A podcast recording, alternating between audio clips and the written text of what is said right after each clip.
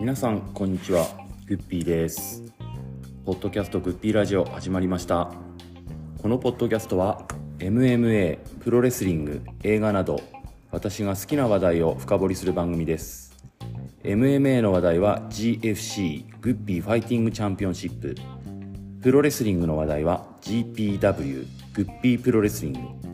映画の話題は GCU グッピーシネマティックユニバースのようなサブタイトルがつきそれぞれをナンバーシリーズで配信します。このポッドキャストは Apple Podcast、Spotify、Amazon Music で配信しています。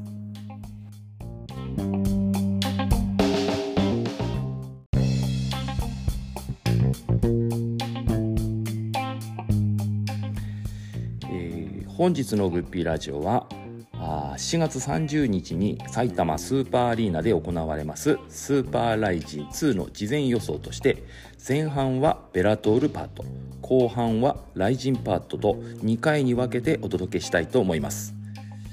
今回ご出演いただくのはライジン43の振り返りの回にもご出演いただきました柔術家の午後あエヴァさんと午後春雨さんのお二人です。で私も入れて3人で、えーあれこれと予想していきたいと思います。それではどうぞ「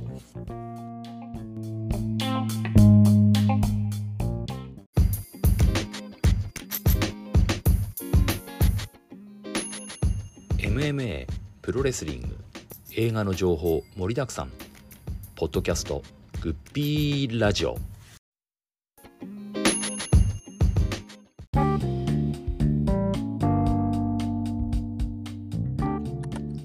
はい、えーここからは7月30日、埼玉スーパーアリーナで行われます、飲むシリカプレゼンツ超RIZIN 2 powered by U-NEXT。ずいぶん長いタイトルですけど、えーこちらの事前予想をしていきたいと思いますが、今回は MMA の話題でございますので、えーゲストのエヴァさん、そしてレギュラー参戦、ゴン春雨さんと、えー、異種格闘技戦3名で行ってまいりたいと思います。お三方というか、お二人よろしくお願いします。はい、よろしくお願いします。えーエヴァさん、前回 MMA の話、えー初めてご出演いただいて、自分の出た回聞かれましたでしょうか、あ、はい、えーい。いかがでしたか、ポッドキャスト初出演。え、あー、なんか自分の声聞くのって気持ち悪いな。おお思い通りに喋れてました？内容はいいんですけど、はい、声の質がなんか気持ち悪いそ。れはしょうがねえよ、持って生まれたもんだもん、仕方ねえじゃんだって。まあ、あのあれでしたね。あの大体 1, な1話っていうか1ファイル1時間ぐらいにしてるんですよ毎回ポッドキャストは。はいはい。で、あのー前回の、あのーエヴァさんが出てくれた時のライジン43の振り返りの時は、確か2時間ぐらいでやったんじゃなかったかそうそう。えで編集するっていうからええ安心してたの、全くほぼノー編集だ。だって、ね、柔術の話とか切る切切るわけにいかないなと思ったんで、まあそいまあやいやいやほぼまんあんなの切ってもま。らっていいのに。いやいやいや、ほぼまんまやっとややらせていただいて、あの柔術仲間とかにこういうのやってるとか、こういうの出たとかって話したりしてます？いや、恥ずかしいからしてない。なんだよ、言ってくれよ。せっかく喋った俺、ポいやいやいやッドキャスト出たんだけどとか話して、全然話していただいて、広めていただければと思います。あの、うん、リツイートとかではいどうにか。えーあのぜひ、あの柔術仲間に。あ今日も練習だったんですかね？あ、はい、午前中。あお疲れ様でございました。なんで、いやいや紫帯かなんかなったんだっけ？そうですね、去年に。それって黒の一個手前？の、いや、2つ手前ですね。くうんと紫の次は何何っつったんだっはけ茶です。あ、茶か。茶帯があって、あれか。えっ、と、有名な MMA ファイターとかで、君と同じ帯の人ってと誰かいますか？あ、えーっと、それこそ、あの、ほら、この前やった鈴木千尋が紫帯ですね。おお、でもシュートボクシングの選手で打撃の選手なんでしょ？もともとというか、そもそもは。あ、それで、でも、柔術の方もやってて、あれなわけね。そうそう。あの、ゴゴさん、全日本プロレスファンでですけど、あの、井上涼が柔術習ってますよね。やってますよね。あれ、あれな、あれも、あれでしょ？あそこの、あの、有名な、とカルペ、カルペなんだ、なんだっけ？カルペディエム。あ、多分あそこに行ってると、ボボルチオレックもあそこだよね。あそうなんですか？確かそうだったと思うんだけどな、カルペディウムじゃなかった。あの、あれなんですよ。あの、桜庭がやってるクインテットに、あのであれ団体戦なんだけど、あれカルビウムっていうそのジムのチームで出てくるんですよ。毎回優勝するんですよ。毎回って言ってもまあ5回ぐらいしかやってないんですけど、これでもと人もすごい、あの、あれ、まあ、なんていうの、強いんだけど、こうあれなんですよね。ちょっと都会の洗練されたおしゃれな柔術ジムっていうのが売りなんだっけか、あれ。まあ、そうですね、こうね、き企業で働いてる人がこう、はいはい。ちょっとワセレセレブチックなんだっけか、なんか。まあ、そういう人たちもやって、まあ、うん。選手とか、うん。競技志向の人もやっているみたいな、あー。両方やってる感じですね。朝倉未来のいるところ、トライホース赤坂っていうのも、じあれは何？柔術ではなくて、あれは MMA のジムですね。MMA のジムなのか。そうそう。そうすると、そこにそれぞれのインストラクターがいて、今日は柔術、今日は打撃とかってやってるってこ行ったことはないけど、多分そうそういう感じじゃないかな。と。あ、まあそういえば、あれですね。あの、この前、ちょっとツイッターでも書いたんですけど、うん、あの一緒に練習してる、うん。今、二十歳ぐらいの子がいるんだけど、うん、その子がなんか、東京で試合した時にものすごいこう、大きい人と試合をして、うん、こうパワーでうん。ちょっとやられたって言ってたんですけど、よく聞いたらそれジェイク・リーだったんですよ。ジェイクと試合したの？そう。すごい、ゴゴンゴさん、すごい話聞きましたよ。すごいですね。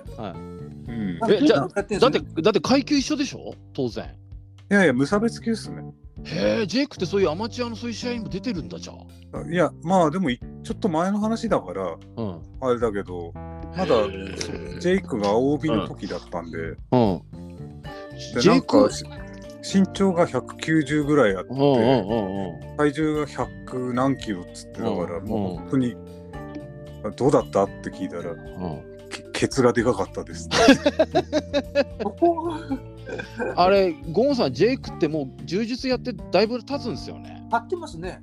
あのー、もともと MMA かなんかも出たことあるだからやろうとしてたんですよね。確かにあ、そうそう、もともと張ってたんですよ。出たんでしたっけかなんか試合にも。あの大森北斗もそうですけど、あの北海道であれでしたっけ、あの山本修一やねんな。ねあ、山本空？あ、山本健一？はい、の、はいあ、パワーオブドリームのせあれだったの？はい、そうなんだ、ジェイクリって。はい。へえ、もったいねえな、なんか。ウェイトトレーニング出身かなんかなんか、あ、ウェイトリフティングの選手ですよね、もともとね、はいジェイク・リーは。ああああほんで、柔術もやって、山県のジムで練習してた。はい。おーすしかし、君の知り合いがジェイク・リーと試合してたっていうのはすげえし、すげえ話だな、それな。いやいやいや、俺もびっくりした。あのーでも試合の中でさりげなく柔術の技使う。あのジェイクリーって。うん。なんかこう、グランドテクニックとかさあのぼ試合の冒頭の攻防みたいなのあるじゃん。こうちょっとヘッドロックしてとか、あのあこう組み合ってとか、そういう中でもちょっとこう寝かせて転転がして締めに行くとかっていうところでこう流れるか流れの中でちょっとこう柔術っぽい動きっていうか技を出して、まあ多分わわざとだと思うんだけどロープ際でするのよね。あ。まあ当然あのエスケープできるようにしっていう保険をかけてるんではないかと思うんだけど、まあそういうところもあのちゃんと試合の中で出して見せたりもしてくれるんで、ああやっぱこの人やっぱ柔術やってんだなと。あれな今何帯なのかな？ジェイクリって。青青か紫に上がったかのどっちかだと思うんだけど。あのゴンゴさん井上涼は何白なの？まだ習い習いたてなんですか？僕は、僕は分かんないですけど、本当習いたてのはずですよ。あじゃあ最近になって行ったのね。あれキッキックのジムもどっかに行ってますよね。確か。いろいろもともとあの人、あの子レスリングやったんですよ。あそうなんですか。はい。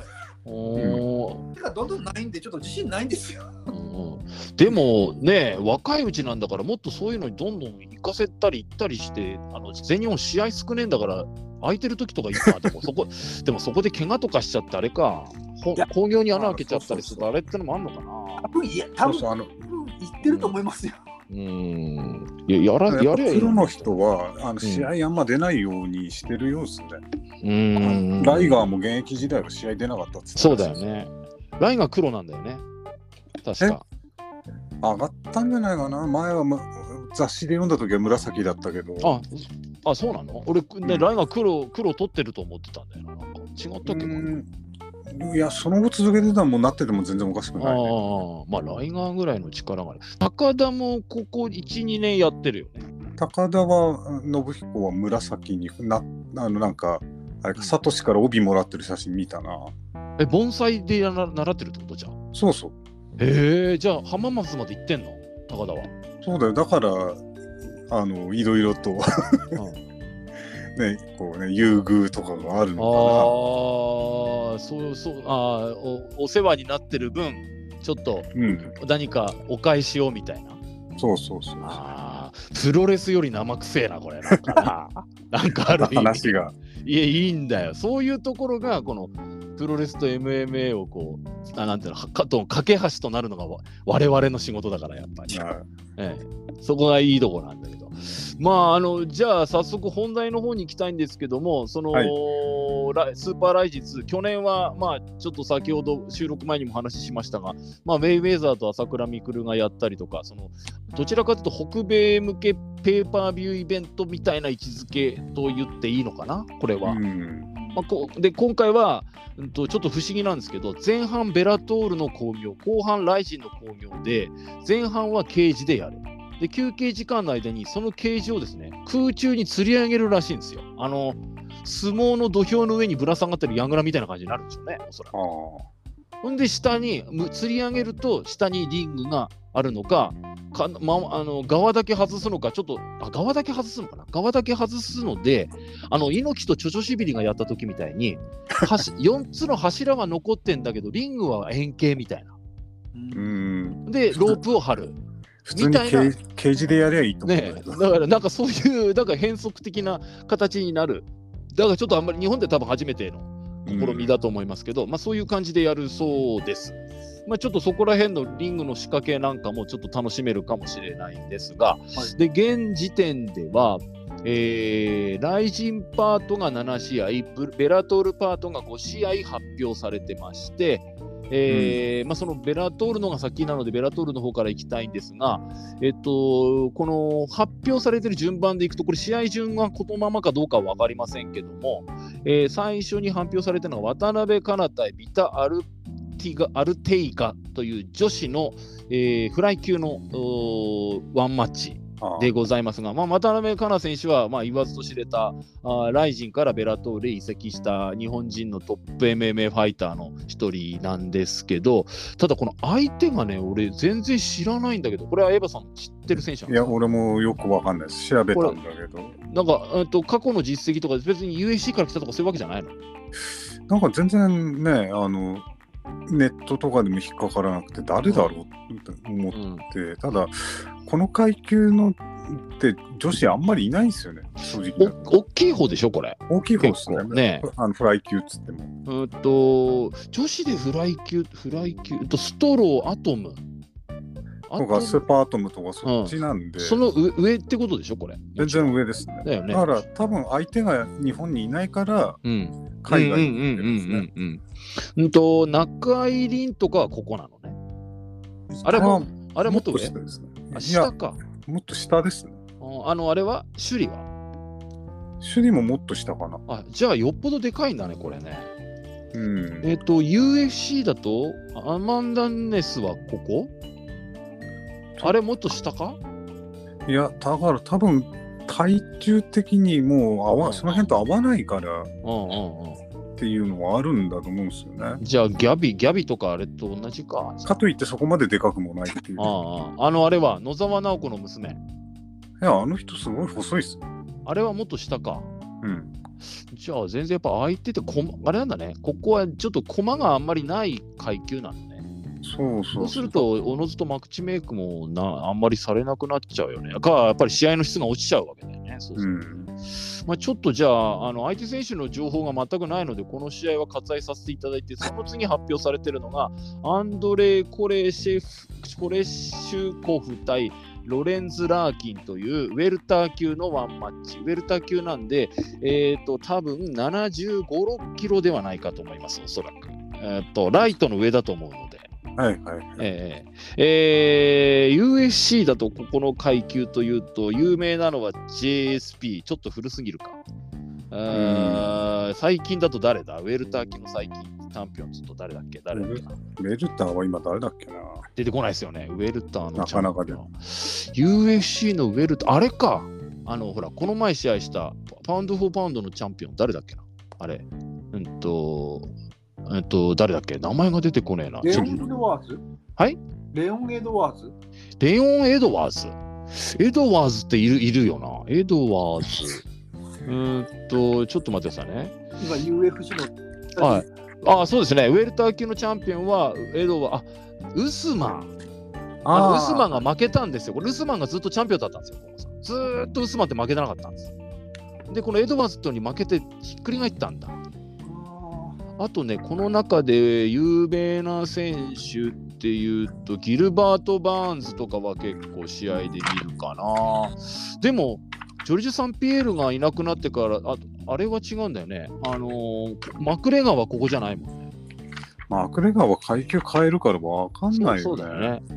うんと、ミドル級だとアンデーソン・シューバーだなんだって結構有名な選手多いんですけど、ウェルターはジョルジュ・サンピエール以来はそれほど有名な選手って、まあ、ウスマンぐらいかな。うん。まあでも、まあまあやっぱ大きいね。大きい階級だよね、こうなるとね。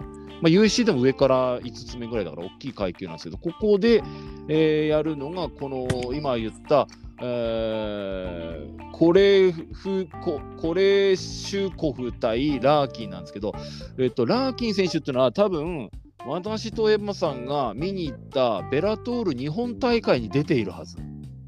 ただし出てましたっけ？ただ試合を、なんかどんな試合か、どんな選手かの記憶が中村慶太郎とやってます。ああ、はいはいはいはいはい。で、中あのうん五郎さん、ちょっとご存知か分かりません中村慶太郎っていう選手がいて、はい奥奥様があの杉山静香っていう MMA で解説とかする女性の格闘家いるの知ってます？ライジンとかで解説とかする人いるんだけどいやー、わかんないです。中村慶太郎。中村慶太郎っていうののと奥様も杉山静香っつって両方ともライジンで試合したりするんですよそうで。でで2人で独立ジムかなんか始めたんですよね。確か。なので僕らはこの人の、えー、と試合見たことあるんですけど全然記憶にないんですよ。この時中村慶太郎に、えー打撃で慶太郎に寝技を許さず3対0の判定勝ちっていう2019年12月3年4年前。全然記憶にないどういう試合あの人か。対抗戦の中堅に出てるってことになっそうだったんだ。いや、中村慶太郎が出たの覚えてんだ相手がこの人だったんだって全然覚えてないよ俺。でもそうだったんだと思って。えー、そんで、えー、まあこの試合もなのでこの相手選手のこともよくわからない。でも、あれ、えっと、この人、ラーキンは、だからベラトールと UFC にもいたよね。あいたの？いたいた人なんだ。あそうなの？あ本当だち13年4月から USC で活躍17年からベラトール移籍じゃあ体重的にずっとウェルターにいたらサンピエールとかでやってるよね。多分。うんで、相手のコレシコフは、うん。なんか、バックスピンキックで相手のうんあばらを折ったって書いてある。なんだそりゃと。バックスピンキックであばらを折るってすげえな。えー、この2人がまあ対決、ベンソン・ヘンダーソン戦では、ベンソン・ヘンダーソンとやってるってことは、バンタムとかじゃねえのか。ベンうんベンヘンとやってるね。だから階級上げたってことで、元ベラトールウェーター級王者、今は違うんだね。えー、っと、ベンソン・ヘンダーソン戦で勝ち、勝って防衛に成功だから、ベンソン・ヘンダーソンがウェルターまで上げたのか。ああ、そういうことだねうん。うん、体重か階級変えるかな、みんな、コロコロ。バンタムぐらいだったでしょ ?USC で日本大会のそうそう頃ねだだいぶ上げてるぜ。もう10キロぐらい上げてるんだろう。まあちょっと、この2人もあんまり情報ないです。あの、お覚えてますか、エヴァさんは。このラーキン選手、ベラトール日本大会の時って。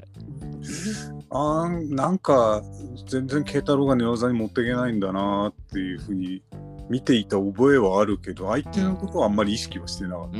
うん、まあやっぱりこれもちょっとそんなにあのね印象的には残ってない感じですけど。ああれあれ前あの29日のやつだよね。そうそうそうそうそう。あの2日に分かれてて1日目のやつ。あの平本蓮とか出た時。あのヒョードルとそうそうそうそう。ランページがやった日。そうそうそうそう。あの時あの時あーあの時は他の選手がすごすぎてあんまり印象に残ってなかった。なんだっけ MVP とかね、そうそうそう。うん、僕もそれは覚えてるんですけど、この選手がいたということは全然ちょっと記憶になくて。ゴンゴさん、あの MMA って細かく階級分けされてる競技なんですけど、はい。そういうのってどうですか？純粋にプロレスファンとして見ている人からすると。いや競技的にはありなんですけど、え今見てちょっと思ったのえうん、が、ウェルター級でも188センチとかえらい高いんですよ。ああ、そうそうそう、そんなもんですよ。そんなもん。それで体重が、けあのですよ、軽量の時だけ70何キロまで落とすんだけど、多分普段は90キロぐらいあると思います。ああ、なんとか。け軽量の時だけガッと落とすんです、あの人たち。だから、あのいつだかのススペースでもちょっとお話ししたんですけど、うんと UFC のバンタム級って58キロ、60キロぐらいなんですね、まず。はい契契約系体重って。で、軽量の時それをクリアすればいいんだけど、その人たちが普段どのぐらいで暮らしてるかというと75キロぐらいの人たちなんです。170何センチ、75キロぐらいの人で、軽量の時だけ 59. 点何キロとか落としたりするんですよ。だから、あのウェルター級って言っても、そのなんだ7契約体重は70何キロでも、普段はもうプロレスラーぐらいの体重でいる人たちなんです。で、バツッと落とすっていう、まあそういう感じなんですよね。ヘビー級だけですね、あの120キロ以内とかなんか確かあったかもしれないけど、あんまりこう体重が関係ないから、だから MMA でヘビー級っていうと、もっさりしてんですよ、動きが。それだとふざけんなって話です。まあ、なんていうかこう、それが面白いと思う人も、まあ、例えばブロックレスラーみたいなのもいるんだけど、でそうです違う違う言いたいことが、うん、ほら、あるでしょ、だから3キロぐらい軽量オーバーしたとか。はいはいはいはいはい。まあ、それやとわ、まあ、ふざけんなですけど、わからんでもないかな。うん、うん。でもその例えば100キロの契約を守れなくて103キロでオーバーしたプラス3キロとはい50キロ契約で3キロオーバーするのでは意味が全然違うじゃないですか。まで100キロの人が103キロで3キロオーバーはなんか仕方ないかなって気もするんですよ。体重の3%ですからね。あ、はい。でも50キロで3キロオーバーするってよっぽど普段から不節制ですよね。なんか何をやってるんだってこのコンディション作りとか。あのもうしだからそれはやっぱりお客さんに失礼だなって思うんですよ。もう本当に体重守る気あんのかっていうふうに。競技だから守ってほしいですでうんうんうん。ダメやったらダメでも試合中止にしてほしいですよ。なんでかしらうん、やらせるときと中心するときとでもまちまちですね。それは。ねほほで欲しいですね、一緒のこと。あれ、上山さん、ルール決まってんだっけか？何キロ以内だった場合、相手が OK した場合は無効試合になるけどやるとかなんかあるんだっけか？あれあれ？なんか声がおかしいですね。困ったな。また入らなくなりましたね。みたく、ほら、相手が了承すればやるとか、うんうん。で、UFC みたいに、こう、いまあ、要するに、オーバーしていない方が、こう、選択権があるっつうのはうんいいんだけど、ただ、うんほら、アンダーカードとメインでは全然違うんで、うんうんうんうん。あのあ、キャッチウェイトでやってくれみたいなうん。うん。のが海外は多いんじゃないかな。海外だとそういうふうにしてんのか。メインカードだとやっぱり潰せないから、キャッチウェイトでやったり、えー試合はやるけども、えーオーバーした人が勝ったからといって、えっと、勝利にならないとか。あ日本だとあのか、要するにオーバーした方が勝っても無効試合なんだけど無効試合になるみたいなのはあるけど、うんうん逆に海外だとやったからにはちゃんと記録として残るみたいな。ああ、そう、やっぱ公式戦、公式記録として残るの？か。して残るうん、ただキャッチウェイトっていう。あああ、やっぱりそそういう形でね。この前のタイラーの試合にキャッチウェイトなのよね、確か。何キロ契約じゃなかったけど、キャッチウェイトだったな。なんか、だ平からすると、ちょっと普段の体重よりも大きい体、多い体重でやってんだよね。確かあれ。フライ級だけども、うん、だからちょっと、あのー、状況は不利だったんだけど、まあ、なんとか勝ってくれたっていう感じだったん、ね、なんか海外の選手だと、うん、結構だから、オーバーしても罰金払えばいいんでしょ的な考えでやってる人もいるんで。もうちょっとね、しっかりやっぱり試合を成立させるために努力はしてほしいよね、ね。そこら辺は。えー、まあ、つじゃあ次行きましょうか。次がバンタム級です。えっ、と、日本で言うと朝倉海とか、と同じ階級ですけども、えーダニー・サバテロ対、えーマゴメド・マゴメドフっていう早口言葉みたいな 生組生米みたいな感じですけどマゴメド・マゴメドフさんですね、えー5分3ラウンドバンタム級。このマゴメド・マゴメドフはあー、まあロシアあ、ロシアなんだ。はいはいはいカザフスタンカザフスタンはオルチン・ボレクですねですね。ボルチン・オレクですねはいはい。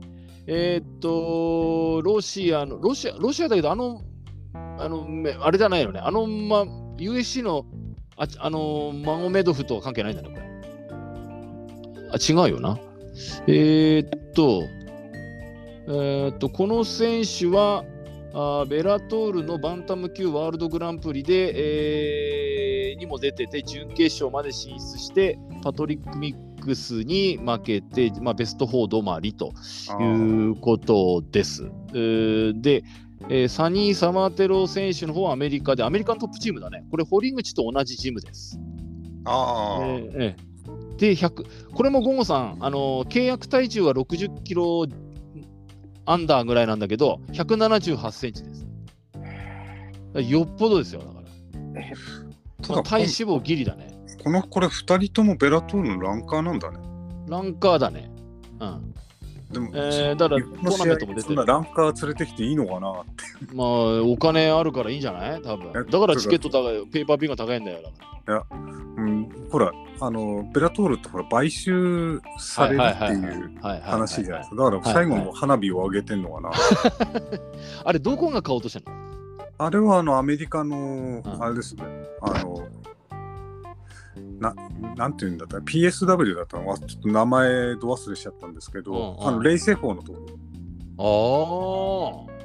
ああ。そんなところに買われるって、そんな金持ってんの、レイセフォーのところは。レイセフォーのところってあの今西川大和とかあの北海道のうん。人が参戦してるんだけど、うん。あの UFC に次いで多分知名度がある。あ、そうなの？ベラトールあるの？ベラトールよりもあの知名度は高いのかな。へえ。だってこっちヒョードルいたんだぜ。それでも？ヒョードルはだって本当にアメリカ人知らないじゃないですか。ああ、まあ、好きな人しか知らないかな。あの PFL っていうのは？あのあ DAZN でもやってるんだけどあのガヌーがいる行ったところ、あ PFL か。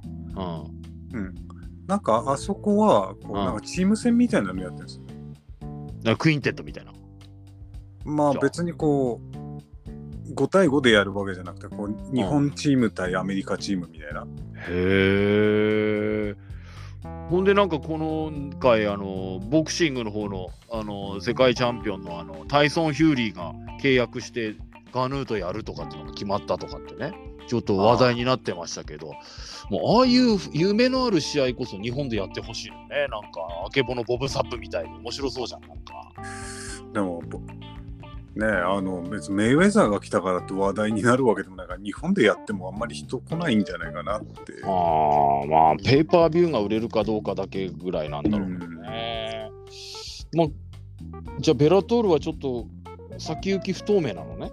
団体として。へだから本当に下手するとこの日本の大会終わったらなくなるんじゃないかな。ってえじゃあもったいないのこの選手たち。じゃあもうそのまま移籍するのか買われたとしても。だ移籍だからみんなほら去年あたりからこう来人に参戦した選手がうん。こういや日本は素晴らしいとか、うんうんうん。来人はいいプロモーションだってやたら言うから、うん。あ就職活動かなって だって日本で雇える金あるかって話だよね。こんだけの選手たちを。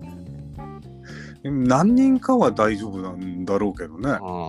でもほとんど USC とか行っちゃうのかな。で UFC でも選手余ってるから、うーん。それこそ本当にあのワンワンとか、うん。そああ金もあるしね。とかそっちになんじゃないかなと思うんですけどね。あのゴーさんに分かりやすく言うとですね、UFC が、まあ、新日本プロレスですね。はいで、ベラトールがノアと全日本の間ぐらいの感じかな。ああなんかイメージ的には。で、そのベラトールがあーもっとその大きなプロモーションから変われるかもしれないっていう話になってるんですよ。あなんか今向こうのはいはいあ、なんか、聞こえてますよ。いや、聞こうんなんか急に聞こえなくなってす。あ僕の声？だい大丈夫ですか？今は大丈夫。あはいはい。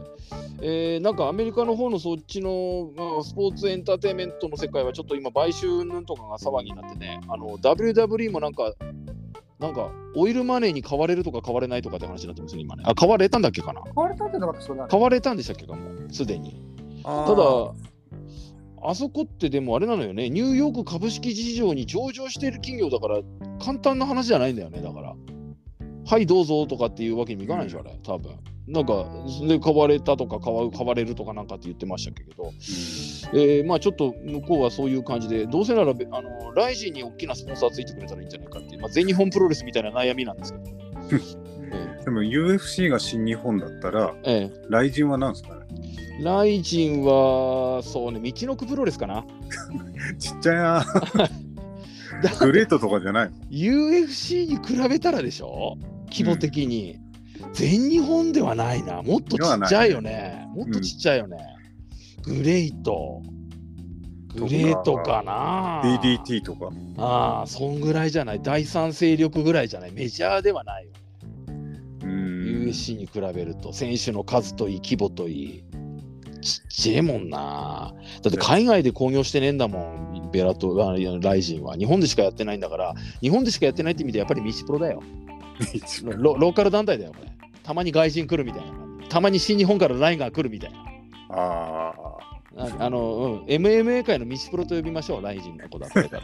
ねえーで、このえっとダニー・サバーテロ選手はアメリカントップチームなんで、で、バンタム級ですから、多分堀口と一緒に練習してるだろああ。う選手ですね。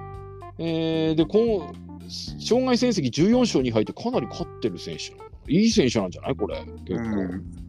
だって、バンタム級のトップ5に入ってる人うんだったら、うんなのでこれあのトーナメントにも出てる者同士なんで、まあ多分ハイレベルな、まあ、たどっち勝った方が次のタイトルに挑戦するぐらいな感じでかもしれないですね。うん。で次があーベラトールフライ級タイトルマッチ、これはあの、まあ、ほぼほぼ日本のために作ってくれた階級というかタイトルマッチのようなもんなんですけど、はいえー堀口教授対新龍誠、我らが新龍誠がはいついに堀口教授と戦うと、ベラトールのリングでの対戦となるわけでございますが、まあ、堀口に関してはもう説明は不要なぐらい誰でも知っている。はいゴゴゴンさん、堀口教授はもちろんご存知ですね。名前は知ってます。はい。はい、試合は見たことあります？大晦日とか地上波で。申し訳ないですけど、ウウェルライト級でしたっけ？ウェルター級でしたっけ？堀口？はい。堀口はね、もともと UFC でフライ級で、にライジンに帰ってきた時はバンタム級だったんですよ。でも、もともそんなち大きい選手じゃないから、本当の自分の階級のフライ級に戻したんです。あのーバンタムだとやっぱりちょっと重たくて自分の階級じゃないってことで元に戻してるんですよ。だから50ね、55、6キロだと思う、おそらく。そそんぐらい。でも170ないはずなんで、この人。確か身長。そんな大きくないよね。165。うん。なんかちっちゃいちっちゃい。うんうん。そのぐらいです。はい、ありがとうございます。ちょ、ちょ、ちょ、あれ大丈夫はい。はい。はい。あ、はい。はい。ああ、申し訳ない。ええ、奥さん。ええあの、ちょっと話しかけられまして。はいはい。えー、とすみませんじゃあで新龍誠はあーまあ、えーエヴァさんと一緒で、えー宮城県出身で、えー、22歳か3歳ね確かまだ若い。2000年生まれですから。はい。はいはい、でこれあのゴゴさんもちょっとときめくと思うんですけどあの新龍誠選手はですねもともとプロレスラーになりたかった人なんですよ。ああ、残念けど無理だな。でで確かねノアに入りたいノアが好きなのよ。そうそうそう。今でも言ってますよ。ノアそうね。で、ノアに入団したくて、えー、と履歴書かなんか送ってるんだよね。テストを受けたいと。そしたらな、まだその頃15歳ぐらいで行ってるから、まだ、あのー若いからあー何年後かにもう一回来てねみたいなこと言われてるんだよね。確か。うん、そうっすね。で、じゃあ、プロレスラーになるためにもちょっと、もうちょっと強くなるかっつって、MMA を始めて、あれよあれよという前にもう世界の頂点に立とうとしてるという、もう夢とロマンに溢れてるんですよ、これ、ゴンさん。新竜のこと。やりたいどうですか？こう仕事が別になったパターンですかね。えああちなみに私の小学校の後輩です。え。すげえな、それ。そ、そうなの？そう。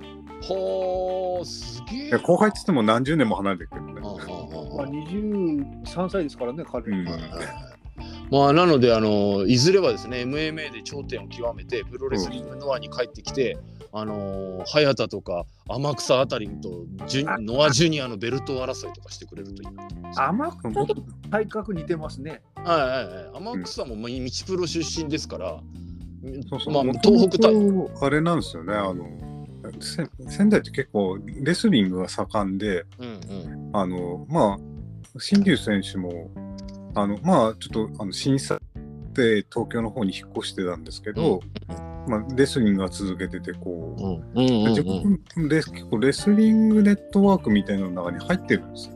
うんうんだから結構、あの地元のレスリングの名門から結構プロレスに転向してる人も結構いますね。うんうんあのー新日本の陽もそうだよね。陽もそうだし、あとちょっと前ですけどあの全日本ノアのあの菊池剛うんうんうんうんはいなんかもそうですね。あのその流れでいくとあれもそうなの？あの滋賀健太郎とか。滋賀健太郎とかあとあれ田口とかはうんあの学校は違うんですよね結構。うん。うんあのあの二人が行ってるところすごい頭のいい学校なんで、うん。なんでプロレス行ったんだろうっていう感じで。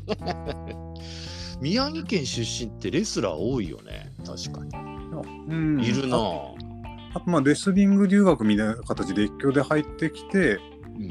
あので大学までやってそれからプロレス転向したっていう人も結構いますし、うんうんうん高木慎吾とかもそうじゃないかな。ああそうなんだ。へえ高木慎吾って出身はどこだっけ？あじゃあ高木慎吾じゃないあと誰違うもう一人いたな。誰だっけあれ。ん新日本のあの。ロスインゴ？じゃの人？ない。なんなんかあの人地味で名前忘れちゃうんだよね。誰だろう？新高新潟？高木高木って新潟なんですか？彼は山山梨です。あそうだよね。山梨県だよね。高そうそう。だから高木じゃないん。だよねあのあの階級の人なんだよな。あのぐらいの人？誰だろうな、わかんねえな。どうせしてたからいいや。あのー武藤も宮城県の柔道のなんかに行ったよね。あ重生ですね。あの、ね。柔道整復師の学校に行って、そうだよね。そこであの話術研修会を立ち上げたうん、あのあの格闘家と一緒にプロレスごっこをしていたっていうのが、うんうんうんうんうん にあ西西義則さんですうんうね。んうんうんにそうだそうだ西吉あの、えーヒクソンとも対戦してる。はいはいはいはい。あとバーリトゥードジャパンオープンの一番最初だよね。確か。あの俺が見に行った山吉とやる前の大会の時の対戦相手だ。すいません、話腰折っていいですか？はいはい。多分今石森大治じゃないですかね。ああそうそう石森泰治です。あ今思い出した石森ね。あそうなんだ。あれはノアでしょ？でももともとは。え石森ってあノアかドラゲーじゃなかったっけ？いや、ノアカップなんで、あドラゲーなんですか？あれ。ドラゲーが、ドラゲーからノアなの？で新日本なんだ。そうそうそうそう、あ登竜門の、あなんですかね。そうです、登竜門でだけメキシコなんですよ、あの人も最初。うん。で、しノア行って、新日本、おー体つきがでもプロレスラーっぽくないよね。石あの,、うん。あの人石森って。なんていうかこうガチガチの鋼のような体してるタイプじゃんなんかこう。脂肪が乗ってないっていうか、まあ君のちょっとイメージしてるプロレスラー的対決にって誰なんだろうとはちょっと思うけど。うん。なんかこうなんていうかポチャっとしてないっていうか。た太一みたいな。うーんもうそうだけどなんかこうかなんか無駄な脂肪が全然ないタイプの体してるじゃん。ああ、なんかこう、あれですね、ベストボディジャパンみたいな。ああ、あの、それっぽい感じですね、まあ、例えばジェイホワイトなんかもそっちだったけどね、うん、タイプ的にはあ。あんまりこう、プロレスラーっぽくないから、あでもそういうベースがあるわけね、レスリングとかの、もともとのね。そうそうそう。だから、あの、その流私も、あの、新竜選手とは2回ぐらい、あの、うん練習とかで会ってるんですけど、はあはその時に、あの、やっぱり将来ノアに行くんですかって聞いたら、あうんうん。やっぱ30まで総合やって、それからやりたいっつってました。おおゴゴさん来ましたよ。き期待の星が。プロレス界に。切り切り替えるなら3やけど、そうそう、やっぱり30が限界かなとは。あ、MMA はね。よ。うん。うんうんうん。わがまま。わわがまま言っていいですか？はい。185センチ以上がいい。これはその無理。その、そのな、もうなんか全日本プロレス引っ張る気でしょ、それ。いや、やっぱ20セン20センチも伸びなきゃいけないです、今から。それはやっぱりあのちょっと小柄なですら今多すぎです。ああ、そうなんですよね。新竜選手もね、私180なんですけど、私のか顔ぐらいまでしかなかったんですよ、身長が。確かにちっちゃいもんね。まあだから階級競階級性のある競技にまずまず行くってのはせ正解だよね。でも天草だってそんなもんでしょ ?160 何センチだよね。確か後ろぐらいです、確か。その、そんなもんですよね。はい。まあでもこの2人がまず戦う初めて戦うということなんですけどあのまずここの辺からちゃんと予想していかなきゃいけないと思うんですけどエヴァさんどうなると思いますか？うーん、ち多分フルラウンドになったら堀口だろうなと思いました。は判定は堀口。そうそう。で、パンチが当たっうまく当たってまとめられれば新竜選手かなっていう、これは希望も入ってんですけど、堀口があの過去に負けた試合っていうと,、うん、とあれですよね。あのベラトールとかで、ああもうそうだし朝倉海からなんかあのパンチが入って1ラウンドで1分ぐらいで負けたっていう試合が。でもあの時って連戦でもう体ガタガタになってたんですよね。膝とかもダメになってて。それ直してあの、うん。大晦日にリベンジしたじゃないですか。ああそれからは負けてないもんね、ライジンでは。あのベラトルではタイトルマッチだかトーナメントで負けてましたけど、あれもなんかこうラッキーパンチみたいなのもらっちゃった感じだったんで。鼻鼻っ柱をかするようなパンチでそうそうちょっと負けたって感じで、もうなんか一方的にやられた感じではなかった。うん。だからあのただわあの私これはあくまでこう個人的にそう思ったってだけなんだけどこう、はい新竜選手ってもともとやっぱりレスリングなんで、はいはい。基本塩漬けの人なんですよ。はい。はい。はい。でやっぱ今でも勝ちパターンって大体上を取ってこう肘を落としてうん。で出血をさせてっていうパターンが多いんで、うん。そのパターンにうまくはまれば勝てるなと思うんですけど、そう簡単にそうはさせてくんないだろうと思うんで。まあ、百戦錬磨の堀口なんで、そう。まあでも新竜誠はここに勝つと大きいわけよ。ね。そうそう。でも堀口はやっぱ、つまあ、もちろん実績はあれだけどちょっとそろそろこうベテランの域っていうか年齢的にちょっともう下り坂に入りつつあるのかなっていう気もしないでもないんで、うんうんうんうんここはちょっと個人的には乗り越えてほしいですよね。世代交代が起きるかもしれないと。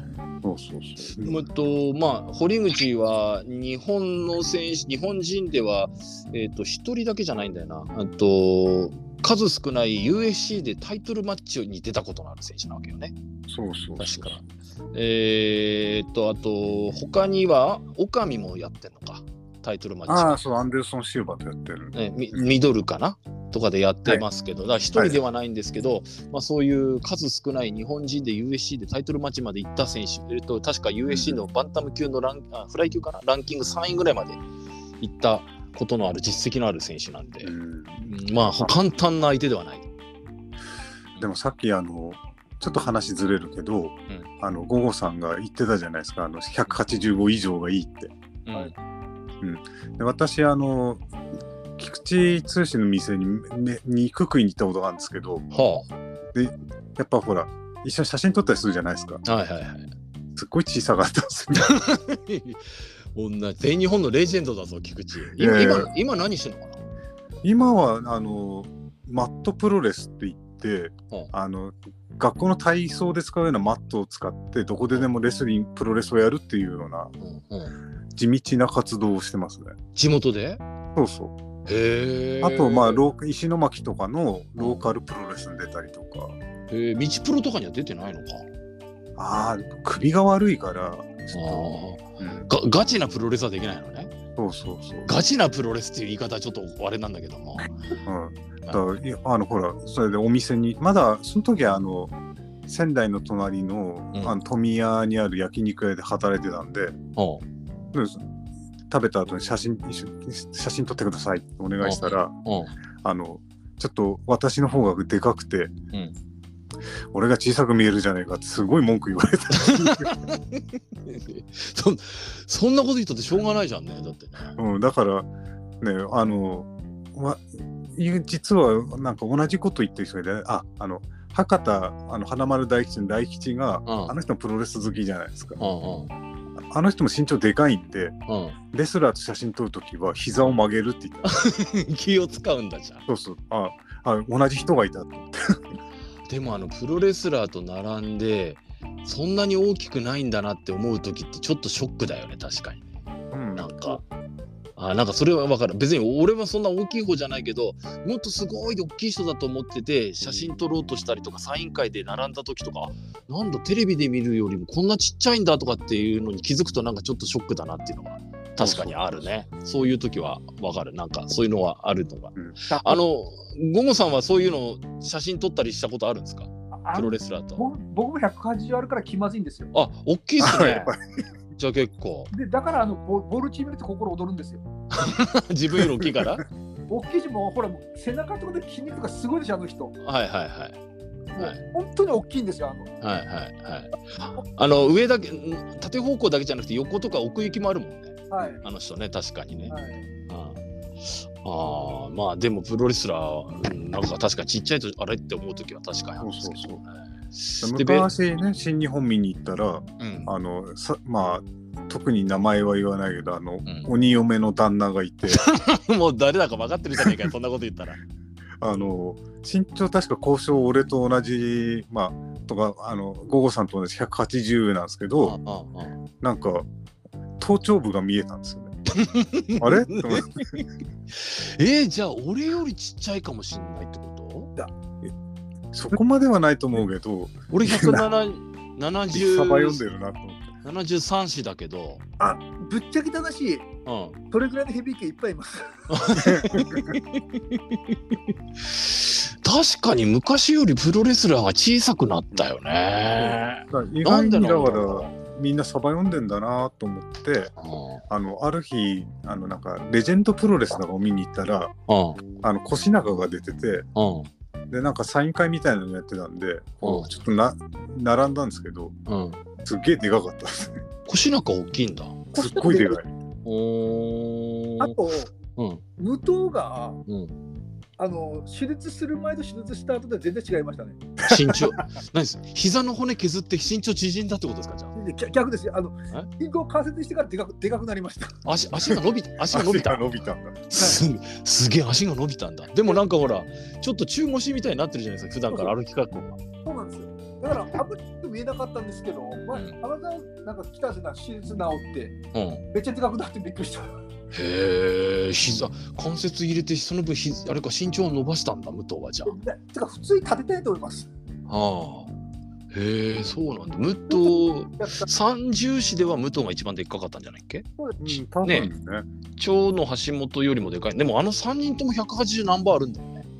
橋本も180あるはずなんですけど、橋本多分ちょっとちっちゃいと思う。うん、うんそうそう、うん俺も昔見た時ちょっと小さかった、武藤長のよりはちょびっとちっちゃいんだよね。確かね。うん、まあ、あのそんなあープロレスラーの身長おですけど、もうちょっと頑張ってみんな身長伸ばしてほしいなと思いま あ現実現実現現実的か分かりませんけど。あじゃあ、ライジンパートの最後がパトリッキ・プトブル VSAJ マッキー。これもすごいカードが来まして、えっと、これも5分5ラウンド、タイトルマッチと同じ。あ、タイトルマッチなんだ。ライト級のうんグランプリの1回戦なんだ。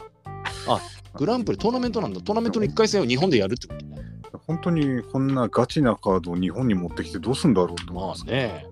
えーっと、こう2人とも、あれじゃないのか。えっと、ピットブルの方は、ライジンでも3回ほど試合してて、この時もトーナメントだったよな。ライト級だか、なんだっけ、フェザー級トーナメントかなんか出たんだよ。ライト級グランプリだ。ライジンの。その時あベラトール代表として出て、1回戦でし川尻から勝利。そうそうで2回戦で、えーグスタボから勝利だな。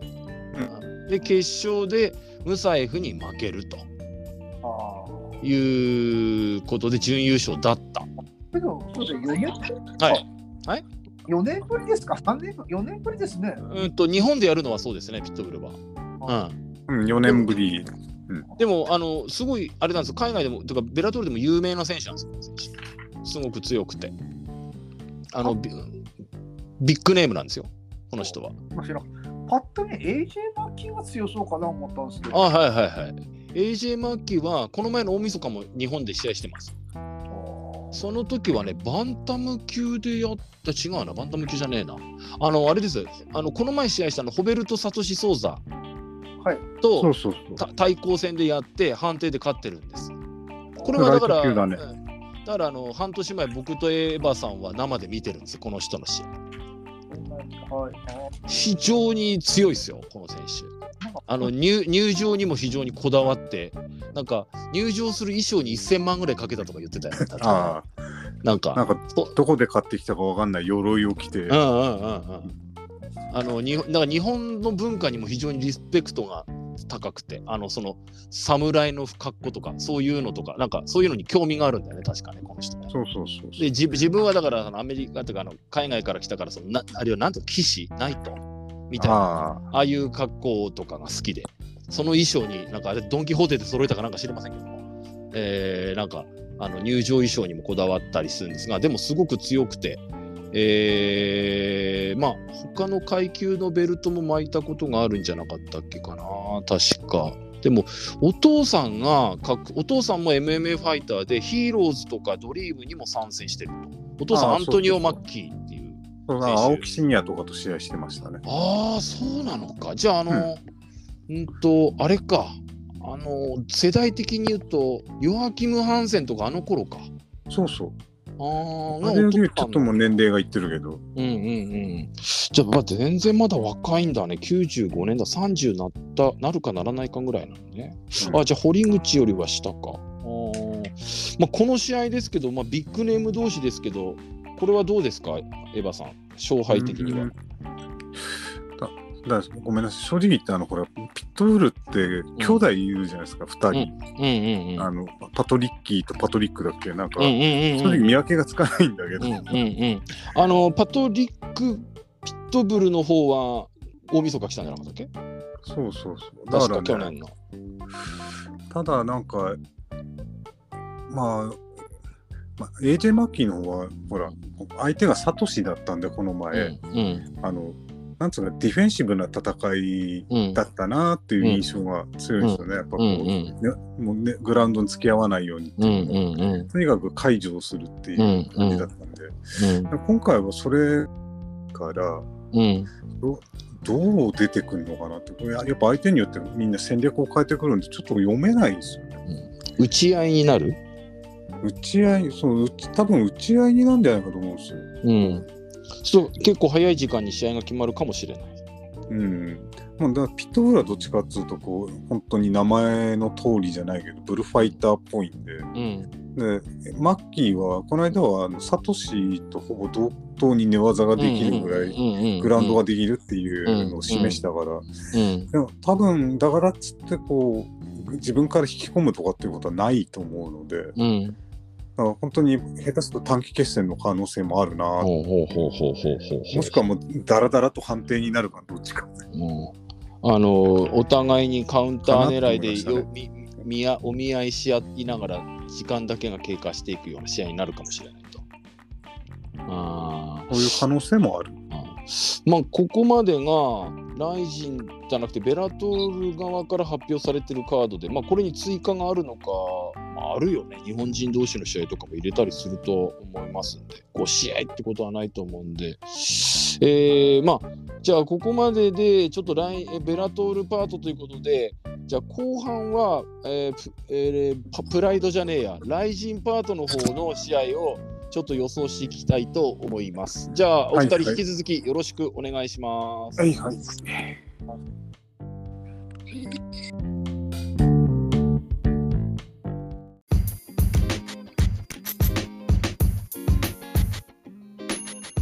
MMA プロレスリング」映画の情報盛りだくさんポッドキャスト「グッピーラジオ」